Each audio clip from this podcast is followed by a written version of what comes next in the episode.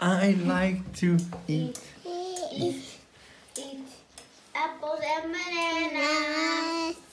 I like to eat, eat, eat apples and bananas. I, li- I like to eat, eat, eat apples and bananas. I like to eat, eat, eat apples and bananas.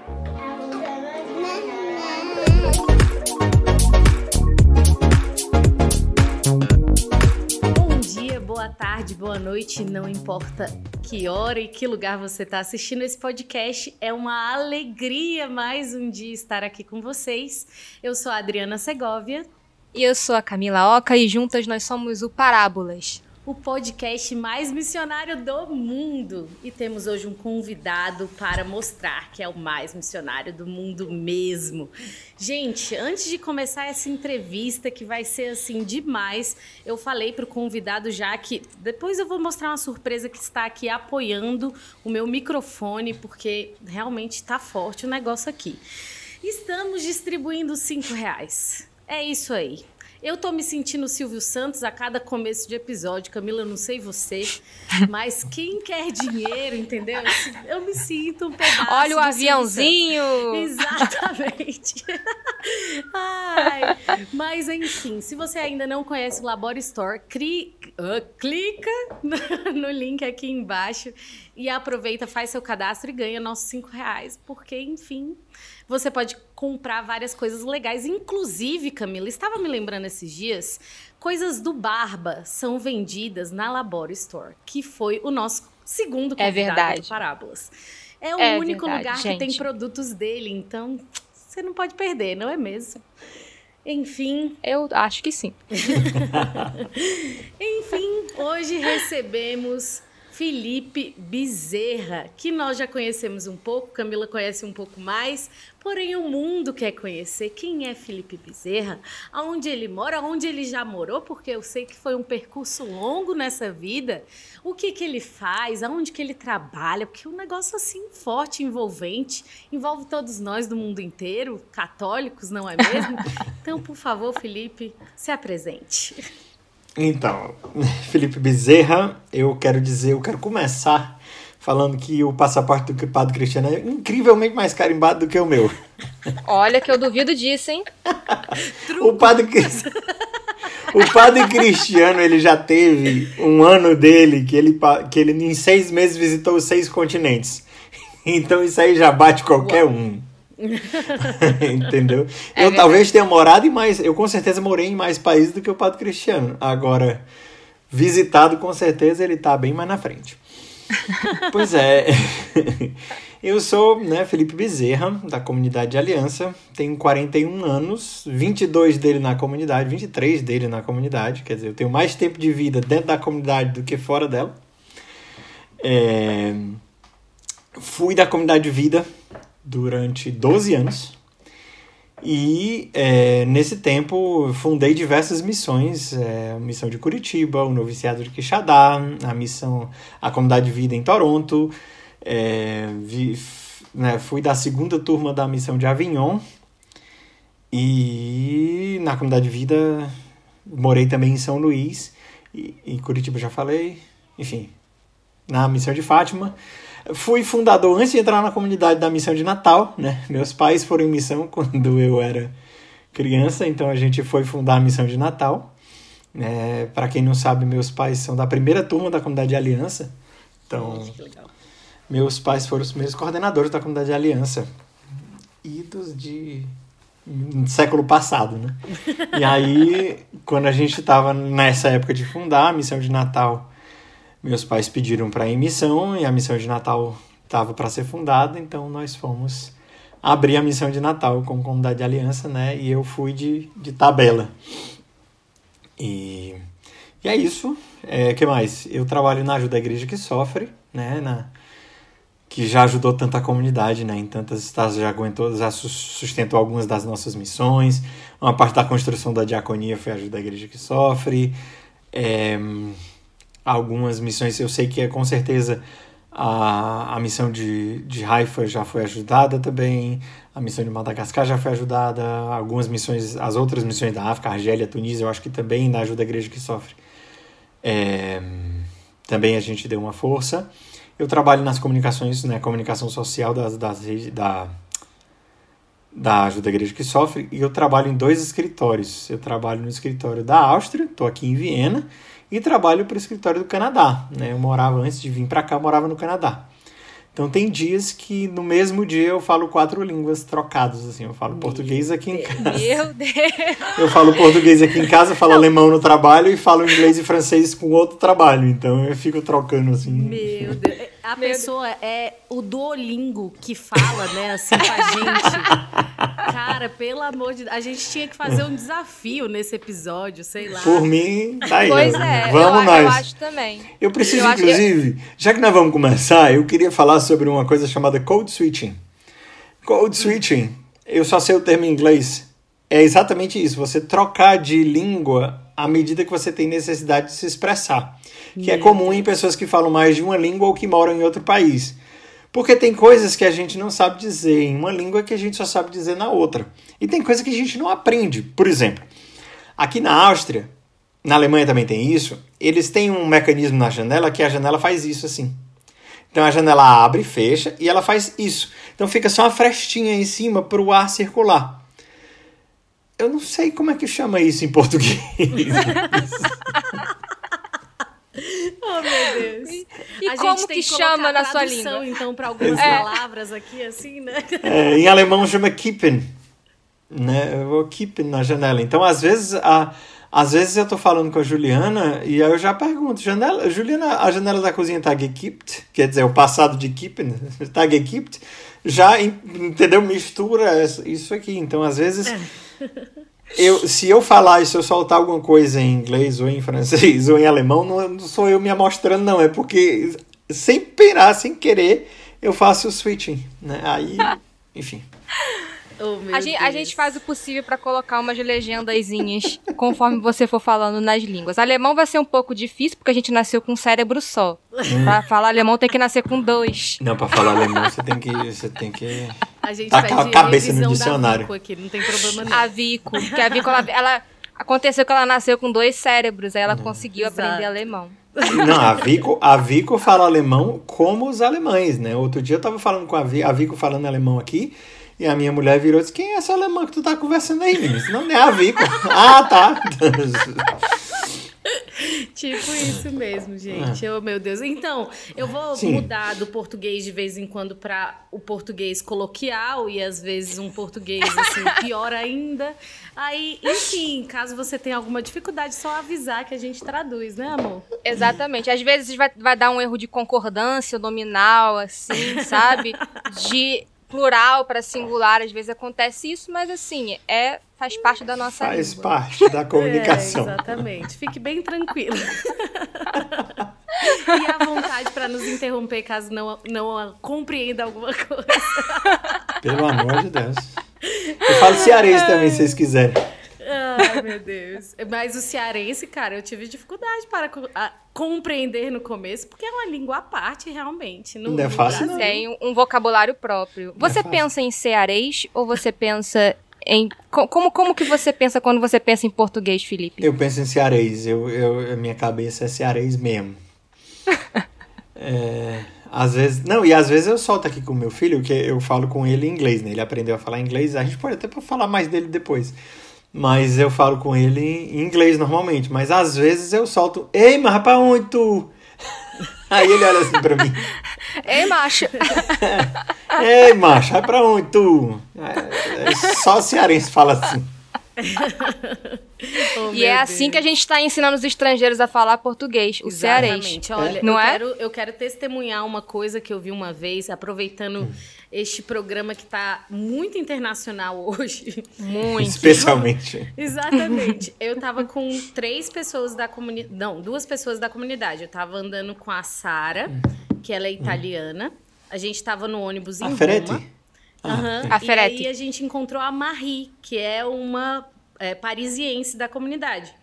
E aí, uma olhou pra. A gente começou a conversar em português, uma olhou pra outra e falou: mulher, você não sabe o que, que aconteceu. Aí a outra respondeu: mulher, foi isso. Aí eu, meu Deus, nós estamos estra- estragando estrangeiros. Comunidade Shalom está de parabéns, estragando estrangeiros por todo lado. Agora, depois A que foi fala mulher introduzido, mesmo. foi introduzido o macho no Rio de Janeiro, eu não duvido mais de nada. Não, é, teve uma vez que eu tava conversando com a. com a. é, a jo, Johan- Joana. Joana. E ela, ela chegou falando assim: o Pob. falando, Maravilhoso, meu amigo. O Pob. a gente consegue fa- a gente consegue fazer um gringo dizer o pobre, meu amigo, é porque a gente consegue qualquer coisa. Ai, gente, somos todos miseráveis nessa comunidade. Somos, somos. Mas eu acho Dominique. maravilhoso. O Dominique também tá na Hungria aqui, meu vizinho. O Dominique, ele é, ele é francês, filho de portugueses, e ele fala macho perfeitamente. Aplica um macho melhor do que muito brasileiro. Com certeza. Com certeza. Ai, ai. Bom, pra quem não compreende o que seria macho, é uma expressão vinda de Fortaleza, Fortaleza não do Ceará, para o mundo. Você pode falar macho, você pode falar má, você pode falar mã, e, e todos vão entender. É uma expressão. Você quer falar assim com o irmão, homem geralmente que fala, fala mã, macho, e fala alguma coisa. É isso mesmo. É, macho é igual a ei. Ei, man. É, junta, né? Ei, man. Ai, mas enfim, eu acho que chegou o momento, porque senão a gente pode falar que eternamente, um momento Sem esperado. Todo episódio a gente já assim fica com o coração batendo mais forte por este Sim, momento. brava, Nosso brava, convidado já está rezando pela cumbuca da unção. Camila, por favor, Já faça está as orando em línguas. Vamos Então, lá. Felipe, nós vamos escolher aqui um tema diverso. Teve te... Sempre cai um papelzinho, gente. Tudo mas bem. Deixa eu pegar aqui. Teve temas que foi quase um parágrafo inteiro de um estudo bíblico? Teve.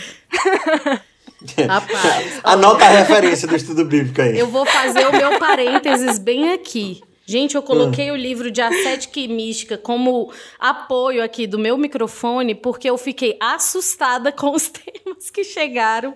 Então, eu coloquei aqui Tanquerei intercedendo por mim. Vai dar tudo certo, Senhor. Então vamos escolher um tema, gente. Você quer, você quer em cima, você quer embaixo? Aonde Nosso Senhor inspirar, vai. Aonde Nosso Senhor inspirar. Então peguei um papel. Peguei povo de Deus. Pelo tamanho é grande, vai Vamos ser um lá. parágrafo. Ah, Diversidades de língua na relação do casal e criação dos filhos. meu Deus.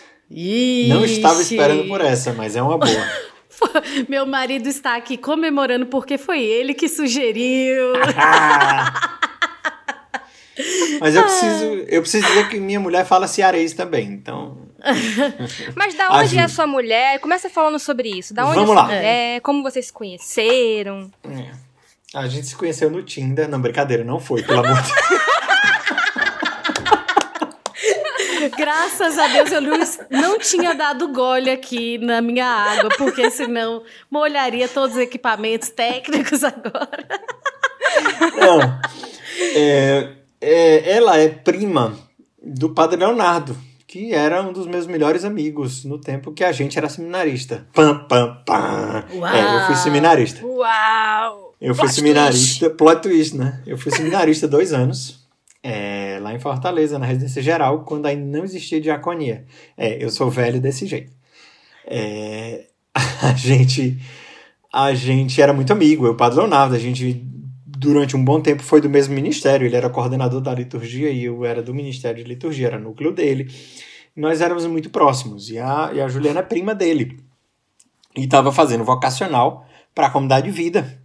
E ela foi fazer experiência lá em Fortaleza, na casa mãe. E aí foi quando eu, assim, quando a gente se conheceu mais de, além dos ois, né? Porque eu já conhecia ela de oi porque ela era do Shalom de Fátima antes de, antes de vir para Viena. Então a gente já tinha feito escola de líderes junto e tal, mas é aquela menina lá do Shalom de Fátima, daquela família que é todo mundo do Shalom. Aí o- os Wagner na época era, era igual os Landim, né? Tem 200 Landim na comunidade, tinha um monte de Wagner na comunidade também. Na comunidade não, na obra na época, né? E é, pronto, né? E quando, quando ela foi para fazer experiência na comunidade de vida, eu estava na residência geral, então a gente se aproximou e tal, porque ela era prima do padre também, aí convivia com o padre, convivia comigo. Então, sabe que menina legal, ela é bem legal. Tipo assim, vou rezar por ela, vou rezar pela vocação dela. Mas ficou nisso, né? Ficou nisso. É isso aí, dá um fast forward aí para 10 anos depois, quase. Foi, foi tipo isso, foi uns 8 anos depois.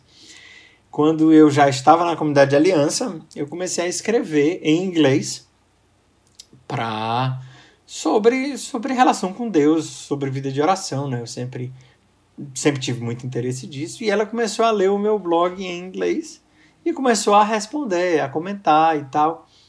E aí teve um post em particular, não me lembro qual foi, que ela disse: Eu queria, tu, tipo assim, tu, tu, me, tu tem um message não pra gente conversar aí, porque eu quero falar mais sobre isso. Aí a gente trocou, eu não sei se a gente falou pelo, pelo, pelo, face, pelo message do Facebook, ou já foi com, pelo iPhone. Eu sei que logo, logo depois eu comprei um iPhone. E aí a gente começou a falar pelo iMessage do iPhone. Primeiro sobre aquilo, né? E depois a gente começou a conversar tantas coisas, tantas coisas. E daqui a pouco eu tava percebendo que eu não podia passar um dia sem falar com essa menina, né? Então eu digo, tem alguma coisa, tem alguma coisa aqui nessa moça. E aí eu até me lembro de uma vez que eu tava conversando né, com minhas irmãs, com minha prima na, na, na cozinha lá de casa. E aí. É, aí ela, alguém perguntou assim: namorada, vai namorar não? Vai ser celibatário? Como é? Eu digo: não, não sei não. Eu já estava assim, já estava realmente discernindo o matrimônio, já estava realmente aberto a uma caminhada. Mas eu tava dizendo assim, não, não e tal. Disse, mas tu não gosta de ninguém? Aí eu comentei totalmente assim, eu até gosto de uma pessoa, mas namorar à distância não dá certo não, eu não vou nem tentar porque Ave Maria, eu fui da comunidade de vida tempo suficiente para inventar de namorar à distância. Dois meses depois eu tava namorando com ela. Mas peraí, você morava onde? Ela morava onde? Fortaleza. Eu, eu voltei para quando eu saí da comunidade de vida, né, que eu tava lá, eu voltei para Fortaleza. Meus pais já moravam de volta em Fortaleza e ela aqui em Viena. A Juliana nasceu em Fortaleza né? Ela, a mãe dela é austríaca e o pai dela é brasileiro. Ela nasceu em Viena e quando ela tinha 14 anos ela voltou para Viena, né? Voltou, nasceu em Fortaleza e a mãe dela decidiu voltar para Viena quando ela tinha 14 anos. Nisso ela já era da assim, já era do Shalom. Ela tinha participava do grupo de oração lá no Shalom de Fátima, ela entendeu assim, era da obra, tinha ministério e tudo. Mas assim, a mãe dela disse: "Acabou, nós vamos voltar para Áustria, dá, se despeça" e pronto. Aí ela veio. Então ela continuou meio à distância no Shalom, né? E teve uma época que ela foi coordenadora dos Amigos do Shalom, na época que não era difusão ainda, né? E mas só que assim, o grupo dos amigos do Shalom também era só a família, né? Aí é meio complicado você fazer um grupo de oração que a sua prima é a coordenadora, a sua irmã toca o violão e o grupo é todo mundo da mesma família. Aí não foi muito para frente, e aí nisso ela decidiu fazer vocacional. E aí foi, nos encontramos de novo. O mais legal também é que ela, ela nasceu no mesmo hospital que eu, vocês acreditam nisso? Uau! Não, uau, não a pessoa nasceu no mesmo Meu hospital Deus. que eu e foi, a gente foi se encontrar meio mundo à parte depois. Mas aí pronto. Aí nos encontramos, e aí começamos a caminhar, né, acompanhado com a formadora comunitária. E aí a minha formadora, né, depois quando saiu o ok pra gente namorar, ela foi lá em Fortaleza, passou um tempo lá. Depois eu vim aqui também para Viena para conhecer a família dela e tal. E aí eu, eu, assim, depois de um ano de namoro, eu falei com minha formadora, olha, tá começando a ficar sério isso aqui. Eu preciso saber, assim, eu queria começar a me aproximar dela para ver se é isso mesmo, se a gente, pra gente casar e tal. E aí pedi para vir para cá, para Áustria, né? Na época estava começando a coisa da difusão e tal. Tá, beleza, vamos. Aí a assessoria missionária disse: ok, pode ir. E aí eu vim para cá como estudante, né? Vim terminar o curso de administração aqui. Porque a administração em português era muito fácil, tinha que estudar em alemão, que era para ver se. É claro, para poder desenvolver o segundo cérebro. Pra ver se ia. Não, mas eu dei com, a, dei com os burros na água, meu. Até hoje eu tô apanhando desse alemão. Eu falo alemão, mas eu não dava para fazer faculdade em alemão, eu vim na cara e na coragem. E aí pronto, aí depois de um ano que eu tava aqui, a gente pediu para casar. E a comunidade, a comunidade acatou o nosso pedido e nós casamos aqui, né, dia em 2013 nós nos casamos. 3 de agosto de 2013. Gente, então o bom filho a casa retorna, não é mesmo? Ah, fora do Brasil, né? Eu, eu, eu já partilhei isso muitas vezes, né? Mas eu, quando eu estava na postulante da comunidade, idos de 1998, né? Eu, eu tava numa, numa reciclagem, o padre, o padre Antônio Furtado estava coordenando a reciclagem, na época não era padre ainda. E a gente estava numa oração comunitária e uma pessoa estava rezando por mim, não faço ideia de quem seja, e disse que Deus estava me enviando para longe, né? assim, que, que os meus horizontes iam se alargar. Ele falava assim, dessa profecia, ele falava que Deus me enviava, né? E eu, e eu senti naquele momento que eu ia sair do Brasil e eu nunca mais ia voltar. Só que na época, a única missão que tinha fora do Brasil era Roma. Não tinha nenhuma missão fora do Brasil. Só tinha Roma e Roma era casa de estudo. Então só, ia, só saía do Brasil quem, quem ia estudar, né? Mas eu guardei aquilo no coração e ficou. Eu vou, vou contar um parênteses aqui que eu acho que vale a pena. No, na saída do noviciado, na época era noviciado, né? hoje é discipulado, finalzinho de Quixadá, tá, tinha sido discernido, já tinha anunciado que ia abrir uma missão em Israel. E aí eu disse, pronto, tá aqui a profecia do meu postulantado. Eu tô indo para Israel e eu vou morrer Marte em Israel. Tá pronto. Tipo assim, já já estava tudo sacramentado, já estava de pronto, acabou. Se Deus estava me preparando, me preparou esses dois anos e agora lá vou eu para Israel para morrer. Deixa que não. Fui enviado para Curitiba, mas. é... E aí, agora, tipo assim, só que agora, né, eu tô percebendo isso, assim, Deus realmente me enviou para fora do Brasil para nunca mais voltar. Porque agora não tem jeito, eu tô amarrado aqui, literalmente, pelos laços do sagrado matrimônio aqui na Áustria e daqui não vou sair mais, Deus quiser, né? Agora tô, a minha vida estabilizou e eu vou ficar por aqui, né? Bendito certo. seja Deus. Dei, eu já tô uma... aqui encantada. Hum. Eu tô assim, ó. Parece que eu estou falando com uma pessoa assim que tem todo o histórico da comunidade que eu posso acessar. É, pode. Se fosse uma pastinha, peraí, eu, ah, eu quero isso. Quero saber tal. Meu Deus. Não, Olha, mas Pode. É, pode. Obrigada. Bom, só, só fazendo aqui um, um, parênteses dentro desse assunto, que é hum. hoje a comunidade já está, eu acredito, em 31 países, não é isso? Eu não sei se alguém confirma essa moção. Talvez. Ou Bota aqui nos comentários disso. aqui desse post, acho que, que eu, eu acho que é 33, mais. a última vez que eu ouvi por aí. É, então, assim, que alegria, né? A gente partilhar com uma pessoa que já esteve no momento que só tinha uma missão fora do país, né? Enfim, lá no começo, que bebeu realmente da fonte do nosso carisma, né? Muitas pessoas que nos escutam não são da comunidade Shalom, né? Mas, é, enfim, um fruto que da igreja foi plantado lá em Fortaleza, né? Por um rapaz que tinha 20 anos, né? E que hoje frutifica aí enfim, nos confins da terra, né? Como já sim, sim. nos pedia o Senhor na palavra, né? Então, bendito é. seja Deus. Enfim, voltando para o tema. Vamos voltar para o tema. Já expressei toda a minha alegria aqui. é, bom, então, você, eu ainda não sei, porém sua, sua esposa já nasceu num, num seio familiar, né? Que já falava mais de uma língua né? Como que foi é. isso na vida dela, assim, do que você já percebe, assim? E onde surgiu esse desejo também no seu coração? De por que, que você já, já falava tão bem inglês ao ponto de falar sobre vida de oração em inglês? Né? Você já conhecia outra língua ou não? Como que era isso? É. Oh, se com, isso aqui é vai ser um, uma palavra de motivação para todo mundo. Aos meus 23 anos, eu saí do Brasil aos 23 anos, foi a primeira vez que eu saí do Brasil para o Canadá e eu falava inglês e português, né? Hoje eu já falo cinco línguas, então É, se você tem 20 e poucos anos, ainda dá tempo, né? Mas, é, eu, eu, eu, assim, desde pequeno, meu pai, meus pais me colocavam no, me colocaram no curso de inglês e eu sempre, é, desde 10 anos de idade que eu falava inglês, né? Eu me lembro que eu comecei a gostar mesmo de inglês, assim, que até então eu não conseguia aplicar em nada, assim, eu ia pro curso e é isso aí. E até que uma vez, a gente já estava em Natal, foi uma canadense para Natal que não falava uma palavra de português. E ela estava lá no nosso no, no, no, curso de inglês que chamava American Center.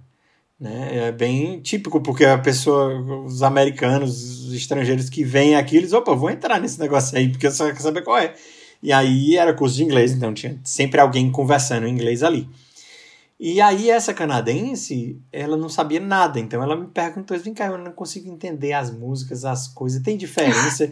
e o povo fala de samba e fala de pagode, e eu acho que samba e pagode é a mesma coisa. aí ela me pediu para explicar a diferença de samba e pagode. A primeira vez que eu usei o inglês valendo para uma pessoa que não falava português, foi para explicar a diferença entre samba e pagode. Até hoje eu não sei se ela entendeu, mas para mim para mim foi muito bom porque eu disse, caramba, isso serve para alguma coisa. Tipo assim, tudo isso que eu tô aprendendo serve para alguma coisa. Então eu peguei o pra gosto. explicar a diferença entre samba e pagode, viu, gente? Faça um cursinho de inglês. Não, é, e eu, e eu me apaixonei, né? Assim, e aí eu comecei a realmente gostar de inglês e aprofundar e tal. E eu me lembro que eu tava na comunidade já, era, já tava na residência geral, era seminarista. E, eu, e a gente estava assistindo um filme na residência geral, na, na, na época só tinha uma casa masculina da residência geral. E aí a gente estava assistindo um filme na coinonia. E aí, na, na residência geral, né? Tava Moisés, Padre João, tava né, o pessoal do conselho, tava todo mundo lá, eu também, seminarista, a gente tava assistindo o filme. No filme, tava acontecia alguma coisa, alguma confusão, e a pessoa tipo assim, ficava sem saber quem era. Tipo, se você olhava para a pessoa, era como se assim, uma pessoa tivesse duplicado. Eu não lembro direito como era a trama do filme. Eu sei que durante o filme o cara chega para falar com a mulher dele e a mulher dele diz assim: "Go home". E a tradução embaixo é tipo assim: "Saia daqui". Aí, um pouco tempo depois, ela começa a querer sair para encontrar com ele. Aí eu só digo, gente, dá um pausa aqui. Ela mandou ele ir para casa, ela não mandou ele sair de lá, não. Ela tá querendo sair porque provavelmente ela vai se encontrar com ele, viu? Beleza, eu só falei isso porque eu tinha entendido o inglês original, vi que a legenda estava mal traduzida e eu soltei esse negócio. No dia seguinte vem o Padre João falando: Felipe, tu fala bem inglês, né? Aí eu disse, eita! Go home, né? Tipo, meu Deus, pau. que inglês avançado. Não, mas você, ninguém assiste filme. Não, não, tipo assim, ninguém sim, assiste sim. filme escutando em inglês, entendeu? Né? Não ouvindo em inglês, né? Tem da legenda, normalmente você vai na legenda direto e você. Né? Mas eu não tava prestando atenção, assim, eu tava prestando atenção mais no áudio do que na legenda. Aí eles, tu fala bem inglês, né? Digo, é, assim, falo, né? Eu consigo conversar, me comunicar. Então, ah, tá bom. Aí, dois dias depois, ele chega para mim e diz: Felipe, que a gente está pensando em fundar a missão de Toronto. E como você fala bem inglês, eu digo: eita, pau. Vamos, me manda, bora, é isso mesmo. E fui-me embora. E aí, lá em Toronto, eu comecei a aprender francês. Afinal de contas, Canadá é bilíngue, né? E mesmo uhum. que em uhum. Toronto mesmo não se fale muito francês, você não precisa de francês nenhum para morar em Toronto, mas tava lá, né? O pessoal, um país bilíngue, comecei a aprender em francês. Aí fui para reciclagem na França. Aí fui treinar meu francês. Aí o pessoal que tava lá na Europa olhou e disse: Felipe, fala francês? Peraí, menina, a gente precisa de alguém para mandar para Avignon. Lá, lá fui eu mandado para Avignon para falar francês. Então, assim, eu peguei gosto por línguas, né? Aprendi um pouquinho de italiano quando estava no, no seminário, e aí, quando a gente estava na França, que a gente ia para Roma, eu tacava para falar italiano, mesmo errado, só para aprender mesmo. E, e, assim, sempre gostei de línguas, né? E aí, é, eu me lembro que quando eu estava já, já calando no coração essa ideia do, do estado de vida, de, de vou me casar e tal, e Deus me querendo fora do Brasil, eu digo, Jesus Tá bom, assim, se você quiser me dar uma gringa, eu aceito. Mas eu queria só que ela falasse português, assim. Se ela pudesse falar português, ia ser tão bom. Porque eu tava pensando na minha família, né? Conversar com ela e tudo mais. Mas tá aí que Nosso Senhor me deu uma gringa que fala português. Olha aí. Então, mas ela, ela não falava alemão. Ela antes de vir para a Áustria, ela não falava alemão. Ela aprendeu alemão com 14 anos quando veio, porque a mãe dela lá no Brasil é, aprendeu português e falava em português com ela, com todo mundo. E, então ela só veio aprender alemão quando chegou aqui. E, e a gente nunca pensou também que a gente ia falar com nossos filhos em inglês, por exemplo, né? Mas o Christopher ele é autista. E então uma das coisas é a dificuldade de falar, né? Ele demorou muito para falar. E eu sempre achava que era só não, não, ele depois daqui a pouco ele fala, não, tipo assim, é, algumas pessoas falam, não, será que ele é autista e tal? Não, gente, calma, a criança demora mesmo a falar. Eu fiquei, eu fiquei em, em denial muito tempo. Olha aí, falei inglês. Eu, eu, em negação. É, eu fiquei em negação por muito tempo. Eu não achava que tinha nada errado com ele, só achava que ele tinha demorado a falar. Até que não, né? A gente foi para o Canadá e aí ele foi diagnosticado mesmo com autismo. E a médica que fez o diagnóstico disse: olha, talvez ele não fale. Se ele falar, vai ser só linguagem funcional. Então eu meio que comecei a me preparar para ele não falar, né? Assim, vamos aprender uma nova forma de se comunicar com ele. Mas ele foi para a escola para a escola normal, ele não foi para uma escola especial, ele foi para a escola normal. E lá na escola normal, por causa de um anjo que Nosso Senhor colocou na vida da gente, que era o Mr. Day, é, o Mr. Day era o, era o professor né, da, da sala dele. Mr. Day era um, é um. Eu falo assim, né? Mas ele era um, um assim. Ele jogava futebol americano no colégio. Ele ainda era coach, né, técnico do futebol americano lá na, na, na, escola. Então ele era um homem grandão, largão, olhando, meu Deus, meu filho vai ficar com medo desse homem. Mas o que foi? O Christopher sempre gostou de dinossauros. E o, e o Mr. Day, no dia que o Mr. Day. No primeiro dia que o Christopher foi pra escola, o Mr. Day tava com a camisa Jurassic Park. Pronto. Ganhou o Christopher o Christopher ganhou uma confiança no Mr. Day enorme. E aí o Mr. Day foi aos poucos apresentando e o Christopher começou a falar inglês para poder conversar com o Mr. Day. Gente, e aí, olha. como ele começou a falar em inglês, a gente a, a médica disse: olha, a língua que ele falar, fale com ele. Entendeu? Assim, se ele for aprender outra, depois ele aprende, mas o importante é que ele se comunique, né? Porque como autistas, ele tem dificuldade. Então, imediatamente, a língua lá de casa trocou para o inglês, né? Vamos falar inglês com ele. E ele se desenvolveu muito. A fala dele é ótima. Se você conversar com ele um pouquinho, você nem nota que ele é autista. Aos poucos você vai vendo, né? Porque ele tem os steamings, ele pula, né? Ele tem aquelas coisas bem características de autista mesmo. Mas, assim, de primeira, ele falando com você, oi, tudo bom? Ele fala com o povo na rua, né? Tem quem saiba. Então a gente trocou, né? Fala com ele, a gente só fala inglês. Aí veio a Sara. Que a Sara tem síndrome de Down. E aí o que que acontece? A Sara, a gente te, até tenta falar com ela em português, mas como o Christopher só fala com ela em inglês, e a gente fala inglês entre nós, a Sara é uma outra misturada de língua, porque com a Sara, ela começou a aprender inglês, depois ela começou a passar para o inglês e para o português, e agora ela está indo para a creche em alemão. Ô, oh, pobrezinha. Então, a, a Sara, ela fala a língua que mais faz para ela no momento a, a, quem quiser que entenda, né? A Sara, ela, quando ela tá com sede, ela diz água, água. Aí você já vai, ela tá água, água. Aí diz, beleza, vamos trazer água para ela. Mas ao mesmo tempo, quando ela tá com fome, ela diz, I'm so hungry, I'm so hungry. Bonitinha.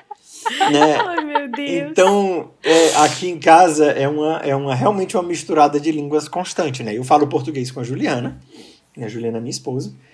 Mas é, tem horas, como eu falei, tem o code switching, né? Tem coisas que a gente só fala em inglês porque a gente só sabe dizer inglês. Então a gente vai, né? É muito comum da gente. Por exemplo, eu mesmo, quando eu tô chateado, quando alguma coisa tá coisa, ah, come on. Né? Já sai o come on, o come on já sai automático, né? Tanto que meus filhos, eles quando estão com raiva, eles também dizem, ah, come on. Coisa mais fofa do mundo é a Sarah dizendo, come on. Ai, gente, eu quero esses vídeos. Ai, meu Po- Posta Deus. esses vídeos na internet, por favor, pra ganhar mil likes. Inclusive, a gente faz uma campanha aqui nesse podcast pro, pros entrevistados que têm filhos. Tragam os filhos pro podcast, que isso aumenta a nossa, a nossa Aumenta a audiência. audiência, né? Eu, eu, eu mando. é algo que- Eu vou mandar umas fotos, aí vocês vão botando aqui as fotos dele. Isso, conforme você for falando, a gente vai fazendo aqui um mosaico É. de fotos. É, e vai ser o, o máximo. Gente, mas que coisa louca. Primeiro, vocês falavam em que língua você e a sua esposa? Quando vocês Não, se português. conheceram? Quando a gente português começou mesmo. a. Não. Ah, pois é, a primeira língua que a gente começou a se comunicar foi inglês, porque eu não sabia que ela falava português e ela também não tinha muita certeza que falava português. Depois que a gente. Oh, beleza, tu fala português? Ah, Fala. Oh, tá, não, vamos, português. Pronto. Aí trocamos para o português e a gente falava em português. E aí, pronto, não, né? Quando eu vim pra cá a primeira vez para aprender alemão, a gente até tentou trocar pro alemão. Mas deu certo não. deu certo Mas não que ela alemão fala é fluentemente o alemão, né? Porque Ela fala com sotaque aí. daqui, é, né? Ela fala daqui. E ela fala, inclusive, o dialeto de Viena. Ela não fala só. É como se assim, ela fala alemão e vienense, né? Como do jeito que eu falo português e cearês, ela fala alemão e vienense. e, e tem coisa que é interessante isso, porque, por exemplo, na hora de brigar, ela briga em alemão. Aí, meu amigo, não tem negócio. Tipo assim, quando alguma coisa acontece na rua, quando. Ela troca pro alemão, meu amigo, que aí. Porque alemão é uma língua maravilhosa pra você brigar, meu amigo. O alemão ele já é Isso feito é fato, pra tá você- brigando, já parece que tá brigando às vezes. né? Você tá, você tá cantando, cantando canção de Ninar, a pessoa já fica ofendida. Imagina quando você tá querendo ofender mesmo, né?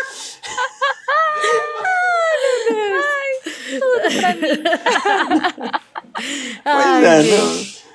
não- mas é exagero, né? Assim, a gente, lógico, como a gente não tem o costume de ouvir, a língua é bem cultural e tal, a gente acha mesmo que é uma língua bem rude, mas não é. O alemão é uma língua como qualquer outra, mas, mas fica aí a piada, né? Mas Deus. você falava assim, né, sobre a sua paixão por aprender outras línguas, né? É, eu gosto muito também de aprender outras línguas, assim. E eu acho que é muito mais do que, tipo assim, ah, eu vou ser poliglota. Falo aqui quatro, cinco línguas maravilhosamente bem, porque, tipo assim, vou ser poliglota. Mas é, é muito mais do que isso, assim, sabe? Quando a gente tem a oportunidade de conhecer outras pessoas de outras nações, de outros países, a gente quer se conectar com essa pessoa. A gente quer entrar na vida daquela pessoa e aprender uma outra língua é muito mais do que algo supérfluo. É você saber se conectar.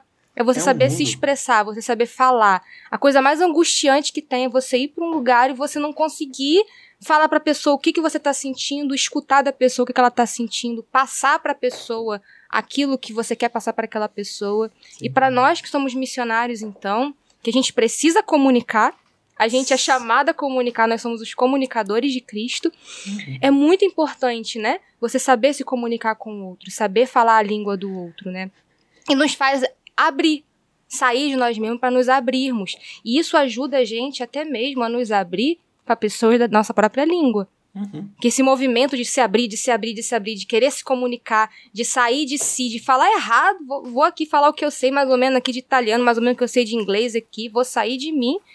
Isso f- Te deixa exercita vulnerável. Você fica É. vulnerável. Quando, você, quando não é a sua língua, quando não é a sua língua, não é o seu povo, não é a sua cultura, você fica vulnerável. Você diz: Olha, eu não sei, me ensina, segura aqui minha mão e me leva.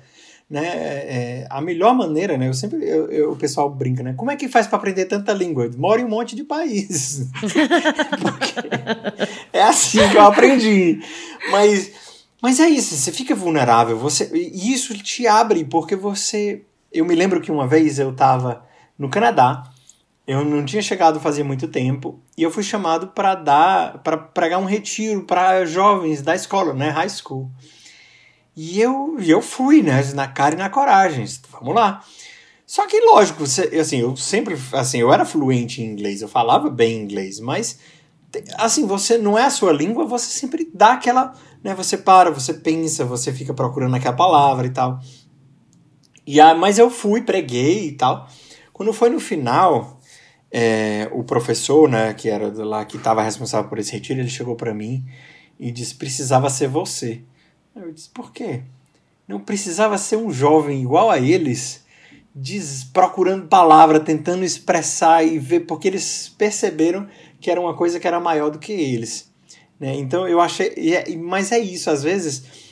É, e aí eu volto, né? No, eu não, não conseguiria não falar de oração né, nesse, nesse podcast. Assim, obrigado, Deus, obrigada. Para tra né, transmitir o que Deus está falando, também você não, você não tem palavras para explicar, né? É muito comum você escutar na oração o pessoal falando, é como se Deus tivesse, é como se Deus tivesse talvez, não, meu filho, Deus está falando, é porque você precisa aprender a falar, né? Então, às vezes, aprender outras línguas também ajuda nisso, né? Você entender que aquela emoção, né, aquele sentimento, aquela, aquela inspiração que Deus coloca no seu coração, não são palavras, mas que você precisa traduzir para palavras. E isso né, vem com treino, né? Não adianta você dizer, ah, não, Felipe, eu queria ter várias moções na minha. Se você não tiver uma, você não vai ter dez várias moções na sua oração comunitária. Só vai ter oração na pro, proclamação quando você botar para fora. Ah, mas se não for de Deus, se não for de Deus, o povo não vai nem se lembrar que tu falou no final da oração. Porque Deus fala, né? Então, essa tradução da língua de Deus para a nossa língua ajuda muito quando você fala outras línguas, né? Ajuda muito. E aí é o, básico, uma das coisas que eu que eu mais falo. Ah, por que, que você fala outras línguas? Porque o evangelho foi escrito em grego, né? A resposta que eu sempre dou é isso. Ninguém ali falava grego direito, mas o pessoal decidiu escrever em grego porque era a língua que todo mundo falava. Então, a gente precisa traduzir isso. E aí essa tradução Eita, que eu tô indo, eu tô viajando aqui, mas eu vou continuar. Vai, vai nessa, vai tô amando essa viagem. Essa. Pois é, mas essa tradução do evangelho para uma outra língua, ela não é só uma tradução do evangelho para uma outra língua física. Não é só eu falar o evangelho em inglês, em francês, em italiano, em alemão. Eu falar o evangelho na forma e na língua que as pessoas de hoje entendem. Ah, então eu preciso aprender TikTokês, eu preciso aprender Instagramês, eu preciso aprender YouTubês também. Porque é uma língua, é uma forma própria de se comunicar e eu preciso passar o evangelho desse jeito. Né? É, é, é... Ah, Felipe, é tipo assim, é, eu tô velho, eu tenho 40, mais, mais de 40 anos, não tenho mais idade de entrar em TikTok, não. Eu não sei fazer aquela dancinha de botar a mãozinha aqui, mãozinha aqui. Mãozinha. Não, eu não consigo fazer isso, não. Eu não, eu não consigo fazer isso. Eu consigo fazer o que eu consigo fazer. Então o que, que eu faço? Pego meu, meu, pego meu celularzinho enquanto eu estou indo para o trabalho, quando eu estou deixar o Christopher na escola. Pega aqui meu celular e grava. Pessoal, vocês precisam entender isso aqui de oração. Né? Vocês precisam entender o que é o o que, que Santa Teresa diz sobre isso, o que é, que é morada tal. E aí eu vou e eu, e eu falo a língua disso aqui. Ai meu Deus do céu, derrubei de novo coisa. Mas eu falo a língua do Instagram. Né? Eu falo a língua do, que eu consigo falar. E eu ainda acho que falo mal essa língua. Mas na falta de gente, só tem eu, tem eu ou eu mesmo, né? é isso mesmo. Bom, eu Sim. acho, eu, lembrando aqui de algumas coisas, e enfim, né? Eu sou filha de paraguaio. Então eu ah, criei, eu cresci nesse ambiente também. Para quê? Olha, já fizeram todas as versões Desculpa. dessa piada na minha vida. Então, eu sei Desculpa, eu não me resisti. Não tem problema. Esses dias eu encontrei uma pessoa que não conhecia essa piada, cara. Isso para mim foi um absurdo tão grande que eu falei, amado, aonde você morou esse tempo inteiro? Essa é uma clássica. Clássica. Mas, enfim. Diga, seus pais são paraguaios. É, então eu fui criada um pouco nesse ambiente multicultural, assim, né? E é engraçado porque eu só tive mais interesse de conhecer o espanhol mais a fundo, porque meu pai não falava comigo espanhol. É, ele sempre falou português, ele já morava muitos anos aqui no Brasil, né? Mas ele falava com muito sotaque, eu não percebi o sotaque porque. É, enfim, eu acho que era muita convivência, mas os meus amigos falavam: Nossa, seu pai fala muito enrolado. E eu Gente, eu só percebo quando ele fala errado. Aí eu consigo perceber, né? Mas não é sempre assim. E eu aí, tenho uma história de... sobre sotaque depois, depois, depois que ele faleceu, eu tive muito interesse, assim, de ir atrás, até porque é como uma forma de recordá-lo, assim, né? Com, com amor e tudo. Então, é, é, enfim, é como realmente me conectar às minhas raízes, né? Uma, uma graça mesmo, assim. E o impressionante, né, depois que eu comecei a estudar mais o espanhol, é porque tem algumas palavras que parece que elas expressam algo que eu não consigo falar em português. Então, é como se não existisse a palavra em português, né? E isso em inglês também e tudo. Enfim, e tem uma expressão que tem a mesma em português, mas a gente não fala muito, que é ganas. Eu amo essa Uhum. palavra. Ai, Eu tenho ganas, porque é uma mistura de vontade com força, um negócio assim. E a gente tem exatamente a mesma palavra e a gente não usa. E eu amo essa palavra. E tem tantas outras, entendeu? Que Sim, sim, vão sim. expressando o seu coração. É assim uma coisa muito forte, né? E, enfim, e isso vai me abrindo também para evangelização, né? É, é uma porta que se abriu. Né? Eu, eu entro no Clubhouse quase todo, a- a- ultimamente não mais tanto, mas eu entrava para evangelizar, para entrar nas salas que estavam falando espanhol e aí eu ia lá e botava minhas caras, minhas caras não, mas minha voz, né? Para ir evangelizar, falar de Deus, falar que eu sou missionário no meio de um bando de, bando de gente doida, né? E aí, enfim, Legal. Deus vai abrindo portas, assim, e ele vai nos conversando conosco também através da cultura, né, do povo, enfim. Isso é muito doido, realmente, muito doido. E é, Tem- eu tem vejo como coisas- uma graça mesmo, sabe? Eu, eu moro aqui em Brasília. Meus, Uhum. Minha mãe é de Manaus, meu pai é do Paraguai. É, eu vejo várias pessoas passando por essa cidade que parece que é assim o centro de muitas culturas, né? Eu vejo várias pessoas passando. Eu já tive a graça de acolher uma pessoa que não era nem da comunidade, que a gente literalmente achou ela, brotou, que é uma polonesa. Ela ficou aqui em casa. Eu sempre falo dela aqui nos episódios, mas eu tenho um Sim. carinho muito Já grande. ela é deve ser o sétimo filha. episódio que Baixa Exatamente, é Baixa mencionada. Tá no meio de nós. Sim. Mas enfim, uma pessoa que realmente ela veio estudar aqui e aí brotou na minha casa e várias outras. Às vezes a gente acha que ah, eu só vou precisar falar uma língua quando eu estiver no país. Ah, mas eu nem sei se eu vou viajar para esse país. Ah, Deus te pede hoje para você aprender porque ele vai providenciar. né? Eu sinto um pouco isso, assim, é como se você abrisse a porta, aí é como a experiência com Deus, né? Você abre um pouquinho, Deus abre e entra e vai lá e faz, né? E toma tudo e vai. Exatamente. Então, você aprende uma língua, então você também abre essa porta e aí, de repente, você vai encontrar com uma pessoa que você vai evangelizar, aquela pessoa que talvez outra pessoa não teria oportunidade de encontrá-la, e só você, e você precisa evangelizar ela. O exemplo do Felipe do Etíope, né? O Felipe no, no- no- no- no- nos Atos dos Apóstolos. Deus pegou ele pela cabeça, botou ele lá e disse: O que, que você tá lendo aí? Não, tá, tá, tá.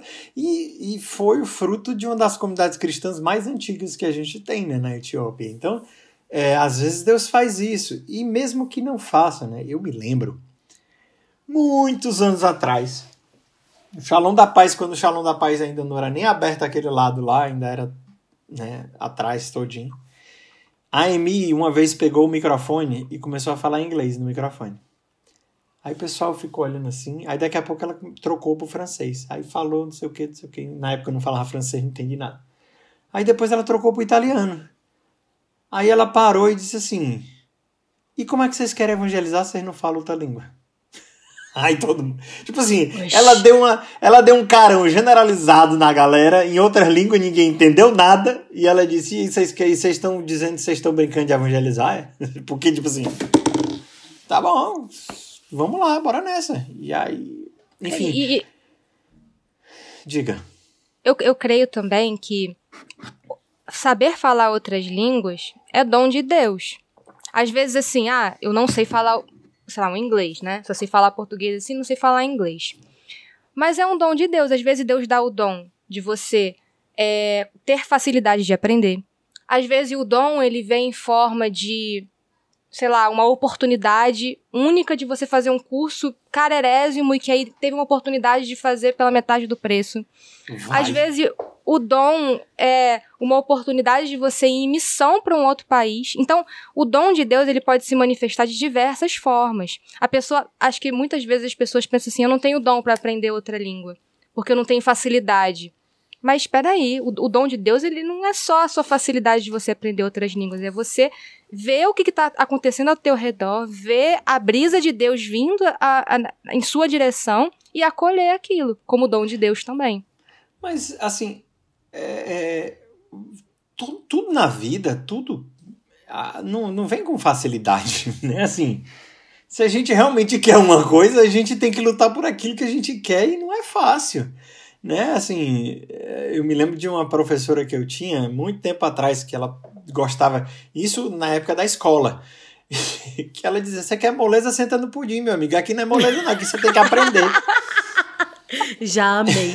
é. Então ela dizia isso, dizia assim: não, vocês vão ter que fazer esses exercícios aí tudinho e acabou-se. Porque aqui eu quero que vocês aprendam, não quero que vocês fiquem só tirando nota, não.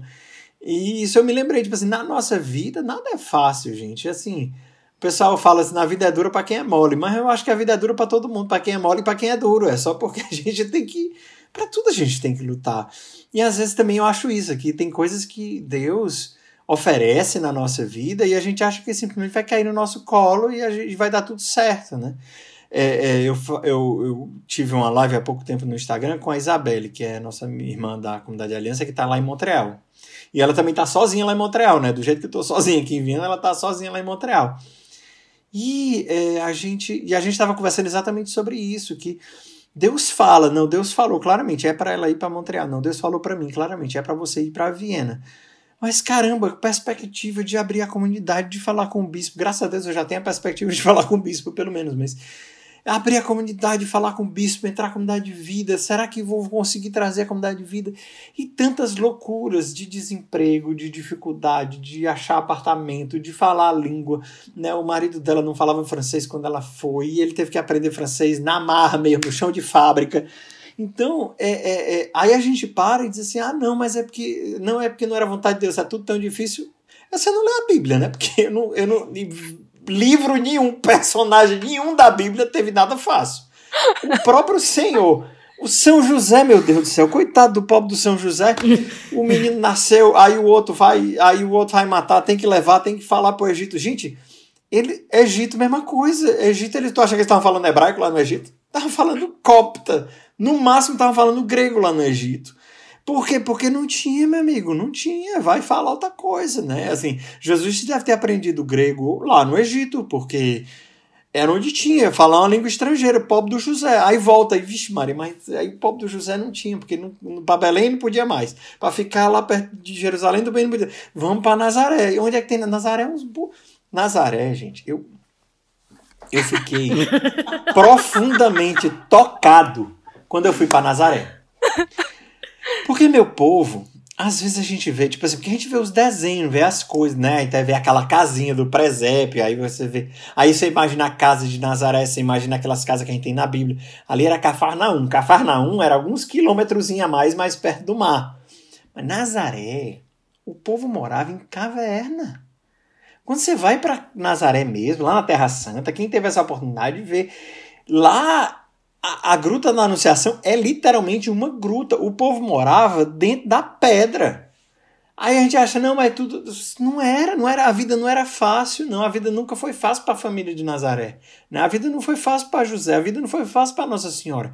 Nem para Jesus mesmo a vida foi fácil. Então, às vezes, a gente tem essa ilusão de que acha que. Ah, não, eu entrei para o serviço de Deus, agora tudo vai ser bom. Eu disse, meu filho, você lê a Bíblia? Para Davi não foi, para Abraão não foi, para para ninguém foi. Então, de onde é que você tirou da sua cabeça que a sua vida vai ser um mar de rosas, né? Então, às vezes Deus chama a gente para missão, e aí eu digo isso para todos vocês que querem missão. Vai ser difícil. Mas só porque é difícil não quer dizer que não é vontade de Deus, não. A vontade de Deus também que a gente passe por dificuldade, gente. Assim, é, é, eu tô passando por uma depressão que, graças a Deus, está acabando. Eu já tô no fim nela. Mas eu passei por maus bocados, assim, de ter que ir para o hospital pedir socorro, entendeu? De realmente estar tá bem ruim, ruim mesmo, de do nada começar a chorar no meu trabalho sem incontrolavelmente. Ah, mas você está em depressão é porque não reza, porque você não é feliz. Não, não tem nada a ver uma com a outra, né? Assim, é, e aí é outro assunto e eu acho que não vale a pena tocar aqui, mas depressão não é noite escura, noite escura não é depressão. O povo confunde. Eu já tive depressão, eu já tive noites escuras bem longas que não, e não estava em depressão, e agora eu estou em depressão e não estou na noite escura. assistam minha aula no YouTube. Pronto. Inclusive, gente, a gente vai colocar aqui o link do YouTube do Felipe, Vida de Oração. Também. Tá bom, É. Felipe? Lá tem cursos sobre Santa Teresa, Castelo Interior, como rezar. E aí, pegando esse gancho de como rezar, filho, Pronto. na língua e pá, cá, como rezar com crianças que falam outras línguas. Como é que é a oração de vocês aí na sua casa? A oração pessoal, né? Porque vocês, são, vocês dois são da comunidade, né? Não, só eu. Só você. É, certo. Então, como que é a sua oração como consagrado? Como que você reza em família? Em Hum. que língua você reza na sua oração pessoal? Como você faz pra rezar com a sua vida tão cheia de coisas? Então fala um pouco também um pouco sobre a vida de oração e família. Vamos lá. É, eu acho assim, quando a gente tem filho, é- isso é uma coisa interessante. Ah, Eu entrei na comunidade jovem, né? Então a minha vida inteira, durante muito tempo, até antes de eu casar, eu que separava o meu horário, eu que fazia e não, tipo, precisava dar satisfação para ninguém. Eu simplesmente trancava a porta do meu quarto e começava a rezar. Hoje já não é tão mais simples assim, porque tem uma série de coisas acontecendo em volta. Então, por exemplo, é, eu, eu, eu sempre tenho uma coisa que eu ouvi da Emi muito tempo atrás, quando ela disse assim, que o Moisés, quando ele começou, antes, antes de fundar a comunidade, ele tinha um propósito que ele dizia assim, eu não rezei, eu não tomo café. Eu não rezei, eu não almoço. Eu não rezei, eu não vou fazer mais nada. Então, assim, ele, ele buscava sempre rezar. Né? E rezar mais do que comer, né? Assim, a, a fazer uma força muito grande para isso.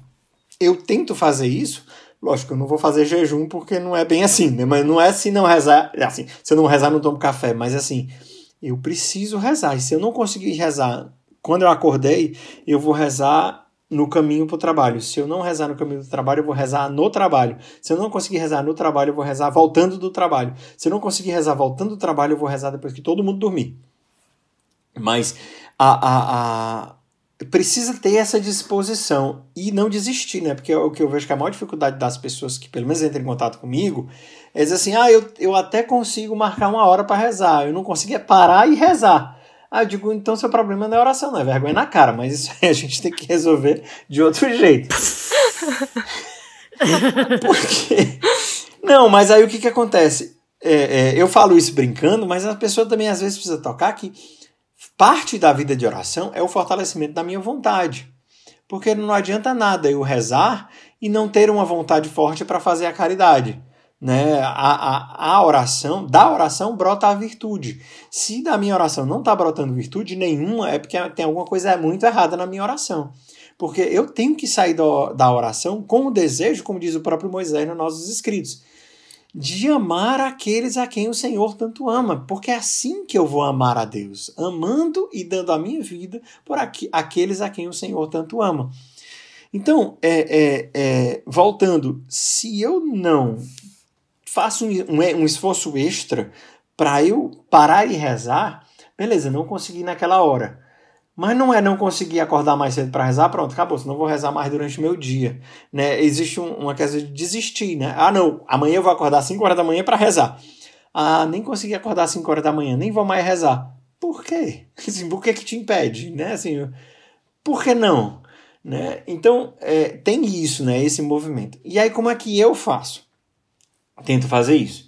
Tem horas, final de semana é uma loucura, porque final de semana não tem nem a hora, não, não tem essa caminhada até o trabalho que eu tenho. Eu, é uma hora de andando. Eu faço de propósito. Eu podia pegar um trem ou um metrô, mas eu, eu faço de propósito. Eu ando uma hora entre a minha casa e o trabalho para poder rezar, para poder estar em silêncio, para poder estar em Jesus. Mas aí, eu, como é que não tá? E, esses dias agora que passaram, eu até gravei uma história sobre isso. Tava domingo de manhã, os meninos me acordaram sete e meia da manhã sete e meia da madrugada, né? Porque domingo, sete e meia da manhã, só Jesus na causa, né? Aí os meninos me acordaram. E aí eu tava, meu Deus, como é que eu vou fazer? Porque eles já acordaram com toda a força e todo o gás, né? Aí eu disse, vamos tomar banho de banheira, vamos. Aí botei os dois na banheira. Aí liguei só um pouquinho de água na banheira. Eles ficaram brincando, eu digo, beleza, é agora. Eles estavam lá brincando e eu fiquei bem sério. Peguei uma cadeirinha, botei no banheiro. Fechei aqui, meu. Aí eu fechava, meu. Eu fiquei aqui de olho fechado. É um olho no olho do peixe, outro no gato, né? Porque você não tem como. Mas eu tô aqui. Eu tô aqui com Jesus. Eu tô rezando. mas eu tenho que estar de vez em quando monitorando ali como é que tá. Então, muitas vezes, quando eu não tenho essa opção, assim, não tem a opção de rezar calado, não tem a opção de rezar em silêncio. Muitas vezes eu não consigo nem. Às vezes eu, eu escuto a palavra de Deus do dia e fico com aquilo na minha cabeça, porque eu não consigo nem pegar a palavra de Deus para rezar com a palavra de Deus, porque tô meio da loucura. Mas é, não, eu, eu, eu, não consigo, eu não consigo não rezar, sabe? Quando eu já tô, tipo assim, quando eu não quando eu passo dois dias, três dias sem rezar, eu percebo, eu fico irritado, eu fico impaciente. Assim, entre aspas, acaba a minha paz, né? A, a fonte dá uma secada. Aí eu preciso, eu preciso, eu preciso me calar um pouquinho, assim, eu preciso de silêncio um pouquinho. Aí às vezes eu me tranco no banheiro, às vezes eu tomo um banho mais longo, às vezes eu faço. Pelo menos para ter 15 minutos de silêncio, assim, para estar 15 minutos na presença de Deus.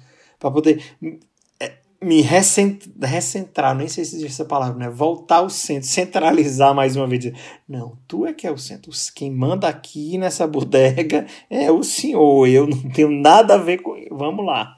Eu volto e porque é isso, sabe assim, eu, muita gente entra em contato comigo tem uma ideia de oração muito lá nas alturas, como se você não não, eu vou rezar, eu tô nas quintas moradas, não piso mais nem no chão. Jesus pisar no chão, por que, que tu acha que tu não vai pisar? Entendeu? Assim, a, a gente tem um, uma ideia de que acha que é a nossa oração. Isso é um pouco, entre aspas, um, um, um engano que surge quando a gente escuta pregador falando, na nossa oração tem que ser um batismo no Espírito Santo todas as vezes. Aí a gente acha que toda vez que a gente for rezar, a gente vai se emocionar igual como foi o batismo no Espírito Santo. A gente vai chorar, a gente vai emoções. Isso não é oração, não, isso é choro, é diferente. Né? A oração é estar diante de Deus. O centro da oração é Ele. As emoções até atrapalham. São João da Cruz, ele tinha maior gastura de São João da Cruz, dizia isso. A ora, a, o sentimento na sua oração atrapalha. O seu sentimento na sua oração te tira de Deus. Porque você vai achar que Deus é o sentimento e Deus não é o sentimento. Né? E aí eu retomo outra frase do Beato Maria Eugênio do Menino Jesus, fundador do Instituto Notre Dame de Vie, que foi onde eu estudei teologia, que dizia: da mesma forma que é impossível você mergulhar sua mão numa bacia cheia d'água e não molhar sua mão, é impossível você fazer um ato de fé e não tocar a Deus. Então, quando a sua oração ela é um ato de fé, agora já sou eu, né? É, quando a sua oração ela é um ato de fé, você está tocando a Deus. Então, o que é melhor? Você está fazendo um ato de fé e tocando a Deus com certeza, ou você está se sentindo muito emocionado e não tem certeza se é Deus, se é você, se é a sua carência, se é. Então, é, é, a oração ela, ela é muito mais simples do que a gente pensa e ela é muito menos emotiva do que a gente pensa. Ao mesmo tempo, assim, aos poucos e alguns momentos, Deus dá uma graça de fazer a gente sentir, porque a gente, a gente é ser humano, né? A gente é carne e espírito. Então Deus dá esse sentimento, mas para nos conquistar. O normal é que quando a gente está no começo da caminhada, né, tem um seminário de vida no Espírito Santo, a gente chora, a gente se emociona, a gente vai no postulantado. Mas às vezes no postulantado, mesmo Deus já começa a, a podar isso aí, Deus começa a dar umas, umas, umas arrancadas, né? E aí a gente começa a perceber que Deus não é o sentimento, e aí entra a decisão, senão eu quero Deus mesmo sem o sentimento. E aí, lá na frente, aí depois que a gente passa um tempão nessa coisa, daquela vontade de estar forte, aí Deus dá uma, uma pazinha, uma oração de quietude assim pra gente. Respira. Ah, Jesus, ainda bem, é tu mesmo que tá aqui, né? Tá, e Deus consola. Daqui a Isa, era de novo, vamos lá, então. Tira a água do poço de novo, joga o balde, poxa. E assim a gente vai até chegar no final da nossa vida, né? Mas mas é isso, assim, com crianças ou sem crianças, o importante é você estar com, estar com o coração em Jesus. Né? Na nossa oração, sempre digo isso muito. Né? Santa Teresa diz no começo das, das quintas moradas. Na oração não vale tanto pensar muito. O que vale mais é amar muito. Esse é o principal. O que na nossa oração não pense muito, não. Ame muito. Ame. Você está na sua oração para amar a Deus. Portanto, faça aquilo que desperta o amor no seu coração. Isso é Santa Teresa também, mas eu já não me lembro mais se é no, no Castelo ou se ela fala isso no Caminho de Perfeição, mas enfim, é, foi ela Meu que Deus. disse que acredita em mim. É a pessoa, a riqueza que fala, Senhor. Glória a Deus.